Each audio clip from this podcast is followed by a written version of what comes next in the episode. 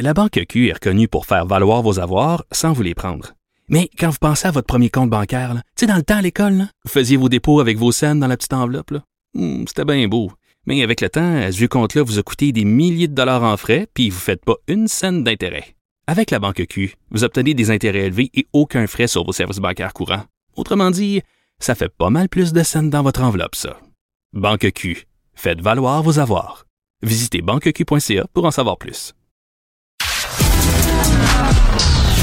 De la culture aux affaires publiques. Vous écoutez Sophie Durocher. Cube Radio. in the norms and notions of what just is isn't always just is. Au moment de l'inauguration de Joe Biden, euh, beaucoup de gens ont été euh, vraiment sont tombés sous le charme de la jeune poétesse Amanda Gorman qui a livré un texte qui s'intitule The Hill We Climb. Tout le monde était bien impressionné de sa prestance et ce texte-là de Hill We Climb est traduit donc euh, dans différentes langues un petit peu partout à travers le monde. Sauf qu'il y a eu une problématique, un, scandale, une controverse qui a éclaté euh, dans les Pays-Bas parce que la personne qui devait traduire ce texte-là, ce poème, ben il se trouve que c'est quelqu'un qui est blanc. Et ben Amanda euh, Gorman, elle est noire. Puis là, il y a des gens, des militants qui ont commencé à dire ben non, ça peut pas être une blanche qui traduit le texte d'un noir, faut que ce soit une noire qui traduise le texte d'un noir. Ça a provoqué beaucoup de réactions à tel point que donc la personne qui devait traduire s'est désistée en disant oh, regardez là, ça a provoqué un tel tollé, je préfère aller euh, planter des tomates plutôt que de traduire ce texte-là. Est-ce que c'est pas le signe d'une nouvelle forme de racisme? C'est ce que pense en tout cas Sylvain-Claude Filion. Il est auteur, journaliste indépendant et il a écrit dans le Journal de Montréal, Journal de Québec, une lettre dans la section Faites la différence. Ça s'intitule Racisme 2.0. Sylvain-Claude Filion, bonjour. Bonjour Sophie. Ben, quand on dit à quelqu'un tu ne peux pas faire telle chose à cause de la couleur de ta peau, c'est du racisme? Pour moi, oui. Euh, essentiellement, euh, vous, aviez bien résumé euh, l'histoire. C'est une journaliste euh, du Volkskrant, qui est le quotidien national aux Pays-Bas. elle se définit aussi comme une activiste. Elle est la fondatrice de la plateforme Diversity Rules, et c'est elle qui a publié une lettre. et, et, ce geste-là est est à mes yeux tellement contre-productif parce que au départ, euh, la, la, traductrice, la poétesse et écrivaine Marieke euh, Rinstveld euh, avait été choisie par Amanda Gorman Mais voilà. L'éditeur était d'accord, tout le monde est content, tout va bien. Et là, cet activiste, je, ma réaction, ce serait de quoi je me mêle? Ouais. Alors il faut dire, il faut expliquer, il faut expliquer ce qu'elle a dit cette cette militante. Donc elle a dit euh, Marike ne peut pas traduire parce que euh, euh, elle ne elle ne comprend pas c'est quoi la réalité d'une femme noire à cause de la couleur de sa peau. En gros, en gros, je résume là. Mon hollandais est pas très bon elle a dit que ça suscitait de la douleur, de la frustration et de la colère. Et elle souligne en plus que euh, Marieke Rensveld est non-binaire, comme si ça avait rapport. Et, et quand on, on, on s'introduit comme ça dans un dossier où on n'a pas d'affaires, pour moi, c'est une forme de vandalisme intellectuel. Hmm. Et mais mais mais ce qui est intéressant, c'est que euh, moi je croyais que les gens qui étaient antiracistes était vraiment antiraciste, c'est-à-dire qu'il dénonçait la discrimination, il dénonçait le fait que certaines personnes n'aient pas des opportunités professionnelles à cause de la, de la couleur de leur peau, mais si on dit à quelqu'un tu ne peux pas traduire ce texte-là parce que tu es blanc, ben on fait de la discrimination. On est en Ben, train d'enlever un gagne-pain à Marika, euh, euh, à cette à cette euh, écrivaine euh, hollandaise là. Oui, oui, puis qui, qui est pas euh, euh, qui, qui est pas sortie d'une boîte de Cracker Jack là. C'est- Cette Non. jeune fille là. D'ailleurs, elle avait été choisie parce qu'elle elle avait connu la célébrité très jeune comme Amanda Gorman. C'est pour ça qu'il y avait un match parfait. Euh, elle a eu le Booker Prize l'an dernier. C'est pas de la Ouais, le International Et- Booker Prize, ouais. Et, et là, c'est un peu le, le, le système de la police de bien-pensance qui vient s'infiltrer dans, dans des choses où on n'a pas d'affaires. Écoutez, moi, ça me fait penser à, à la petite controverse qu'il y a eu récemment avec Maxime Olivier Moutier et son Oui. éditeur. Mhm. Euh, et, et, ça me fait même penser aux employés de Hachette à New York qui ne voulaient pas qu'on publie la biographie de Woody Allen.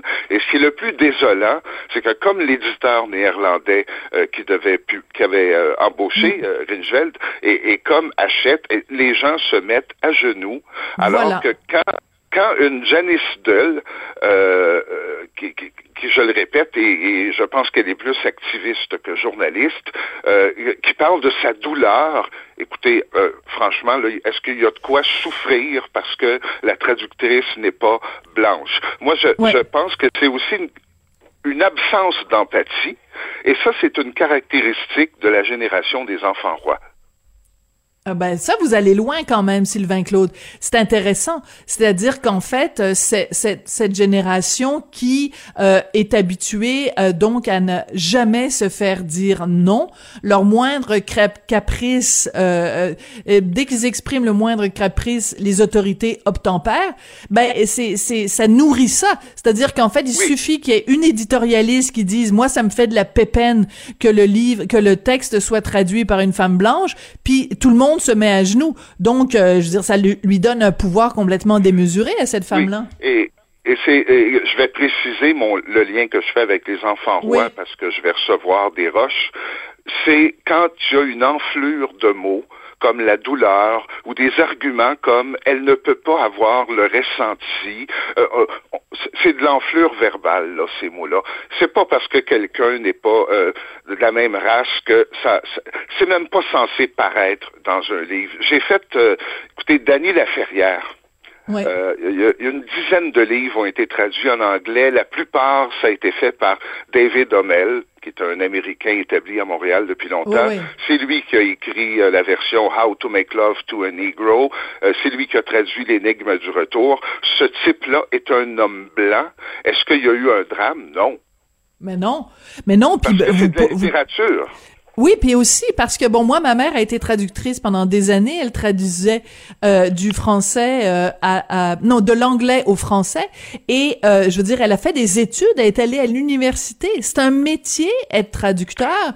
Donc, à la rigueur, on aurait pu reprocher à Marika de ne pas être une traductrice, de ne pas avoir fait des études. J'aurais compris. J'aurais dit, ben oui, ok, c'est parfait. Euh, prenez quelqu'un qui est un traducteur. Donc, euh, de, de prenez-vous-en à elle pour ses compétences. Ne, ne vous en prenez pas à elle pour c'est euh, la couleur de sa peau. La couleur euh, de sa peau, exactement. Voilà. Et, et, c'est aussi que bon, vous, vous avez écrit, euh, vous avez écrit, vous avez écrit un, livre, la biographie donc de Béatrice Picard. Ben vous êtes un homme. Ben là, comment ça, vous êtes un homme, vous avez écrit la biographie d'une femme? C'est quoi ça, cette affaire-là, Sylvain Claude? Oui, puis j'ai écrit d'ailleurs dans le texte qui a paru aujourd'hui, euh, ça va être quoi les prochaines dérives là? Euh, on, on, on, va dire qu'un homme ne peut pas traduire écrit euh, un livre écrit par une femme. Ou écoutez, j'ai même une un autre exemple qui m'est venu en tête. Il y a une vingtaine d'années, j'ai fait la traduction française d'une biographie de Shania Twain ah, oui. 7 jours à l'époque. Et là, euh, je pense que la plupart des gens le savent, Shania Twain a des origines autochtones de la tribu Ojibwe. Imaginez qu'en 2021, on me propose de faire la traduction. Moi, je craindrais qu'une personne autochtone des Premières Nations dise je n'ai pas le droit de traduire la biographie mm. de Shania Twain parce que je ne peux pas ressentir le ressenti des autochtones. Oui, ou même regardez Regardez Michel Jean, là, qui connaît vraiment un succès extraordinaire et tout à fait mérité avec son livre Coucoum. Bon, ben, je veux dire, il est euh, de descendance inou. Euh, bon, alors, est-ce que ça veut dire que quand les livres, euh, et c'est peut-être même déjà fait, là, les livres de Michel Jean vont être traduits, je sais pas moi, en allemand ou en, ou en japonais, qu'il faut que le, le, le, traducteur ou la traductrice soit aussi de d'origine autochtone. C'est-à-dire, c'est on n'en sort pas. Et c'est aussi le problème, Sylvain Claude, est plus large que ça. C'est que on on on il y a un mouvement au cours des 50 dernières années ou des 60 dernières années où on est on a dit, on arrête de regarder les individus selon les étiquettes. On arrête de regarder les individus selon la couleur de leur peau, leur orientation sexuelle et tout ça. On ne les considère que comme des individus Or, ce à quoi on assiste depuis les derniers mois, les dernières années, c'est le mouvement inverse. Au lieu, c'est le retour des étiquettes. On n'est plus considéré comme un individu, on est considéré comme bon, toi t'es un gay, toi t'es non binaire, toi t'es euh, d'origine autochtone, toi t'es ci, toi t'es ça. Mais c'est c'est le contraire du mouvement d'émancipation qu'on a connu les dernières années. Bon, je, je pense qu'il faut préciser que c'est une frange activiste euh, ce sont toujours eux qui font le plus parler d'eux dans les médias. Euh, vous savez qu'il y en a au Québec, on les voit, c'est toujours les mêmes qu'on voit défendre la cause. Mais Ils sont souvent invités à tout le monde en parle. oui, ou ici première, disons-le. Euh, mais le problème, c'est cette espèce de militantisme à outrance qui fait que, dans le fond, ces gens-là exercent du racisme. Ce qu'on appelle le racialisme, euh, pour moi, c'est simplement du racisme. Tu vas venir me dire que j'ai pas le droit de traduire un livre parce que je suis blanc, ben t'es raciste. C'est aussi simple que ça. Écoutez, que Victor Hugo soit blanc, noir ou qu'il soit gay, hétéro ou aux plantes vertes, moi je m'en fous, c'est Victor Hugo qui m'intéresse. Oui, eh ben vous citez euh, Hugo. Ce serait intéressant aussi de citer par exemple Alexandre euh, Dumas, qui était, et ça peu de gens euh, le savent, qui était lui-même, je pense qu'il était carteron, c'est-à-dire que il était descendant de, de métis. Et en fait, on le voit quand on regarde les, les, les photos, les portraits de l'époque. Mais c'était pas un, un, homme blanc de plus de 50 ans. Hein, il avait des racines, je pense, c'était antillaise ou bon martiniquaise, quelque chose comme ça là. Ouais. Oui, je pense que c'est son père qui était à moitié créole et euh, ou sa mère peut-être. Euh, et, son père est né à Saint-Dominique, euh, euh, en fait, qui est maintenant à, à Haïti. Donc voilà. Je suis en train de le vérifier au moment où on se parle, mais je veux dire, c'est qu'à un moment donné, on finit plus aussi. Donc, pour traduire Alexandre Dumas, il faudrait trouver quelqu'un qui a exactement le même profil génétique que lui. Donc, tu le confies pas à un homme blanc, tu le confies même pas à un homme qui est, qui est métis. Il faut que tu le confies à un homme qui est carteron, c'est-à-dire qui a des, des, des ancêtres euh, mélangés. Donc, euh, un, un, père métis qui s'est marié avec une femme blanche. Je veux dire, on n'en finit plus. Non, non, euh, c'est quand on pousse le raisonnement à outrance, on n'en finira jamais.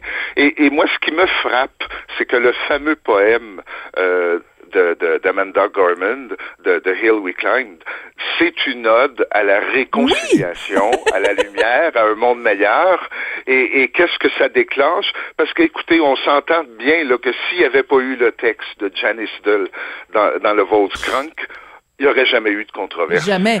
ben, J'en parle aussi dans ma chronique de, de, de, ce matin. Je conclus en disant, parce qu'à un moment donné dans son texte, elle dit, euh, euh, au lieu de, de, de recourir à l'épée, on devrait bâtir des ponts ben je veux dire, euh, bâtissons-en des ponts. C'est certainement pas en faisant ce genre de controverse et en faisant de l'assignation raciale qu'on va réussir à, à, à, régler à régler ce genre de situation. Sylvain Claude, euh, ben moi je vous encourage à continuer à écrire euh, des lettres dans la section Faites la différence, Journal de Montréal, Journal de Québec. C'est très bien argumenté.